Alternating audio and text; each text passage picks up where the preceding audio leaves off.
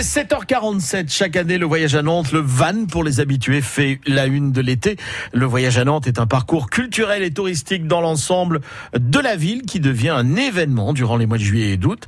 Le long d'une ligne verte tracée au sol, des œuvres d'art insolites. Chaque jour, rendez-vous avec les artistes qui ont créé les œuvres et le public qui les admire. Alors, nouvelle étape dans ce voyage à Nantes, ce parcours euh, artistique le long de la ligne verte. On suit Cathy Kerzero dans un lieu étonnant du quartier du Bouffet, le passage Face aux Galeries Lafayette pour rallier la rue de la Juiverie. C'est dans un immeuble au cœur de ce passage que s'est installé, pardon, l'artiste plasticien Evor en 1994. Je suis arrivé là avec trois, quatre pots de fleurs que j'ai euh, timidement installé dans la cour de l'immeuble. Et puis ça a très très vite euh, dégénéré. Avec, euh, dégénéré, c'est bien le mot, mais de façon positive, hein, je précise. oui, alors moi justement, j'ai pris le parti d'utiliser des mots comme envahir, dégénérer, folie, comme ça, de manière très très positive. Comme une énergie, comme une générosité en fait. Donc j'ai commencé par coloniser un toit et puis une déconstruction d'une construction illégale a donné accès à un autre toit et de fil en aiguille, voilà, j'ai multiplié les échelles et les plantes. Quel type de plantes Absolument tout type de plantes parce que c'est vraiment euh, une passion assez dévorante. D'ailleurs, il y avait un sous-titre au départ, c'était euh, Jungle intérieur, folie douce. Parce que tout ça, en fait, c'est devenu une œuvre.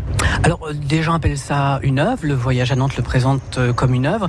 Ce dont je suis sûr, c'est que c'est un jardin et éventuellement un jardin d'artiste puisque je suis plasticien par ailleurs. C'est aussi une expérience pour le public? J'espère que c'est une expérience pour le public. J'espère avant tout que ça soit une surprise et une source de bien-être. C'est un lieu inattendu qui était extrêmement peu fréquenté ou traversé avant ce passage.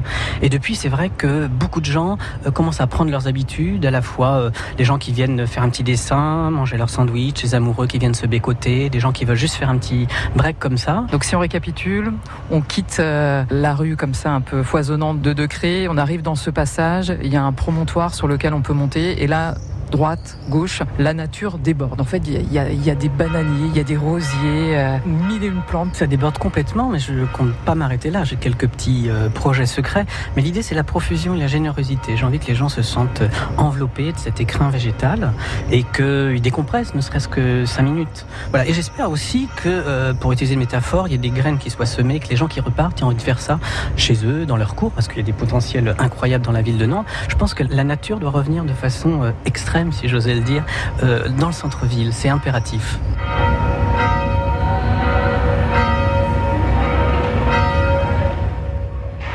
Eh bien, écoutez, je suis surprise qu'on ait la main verte à ce point-là. Parce que faire ça en pleine ville, c'est géant, quoi.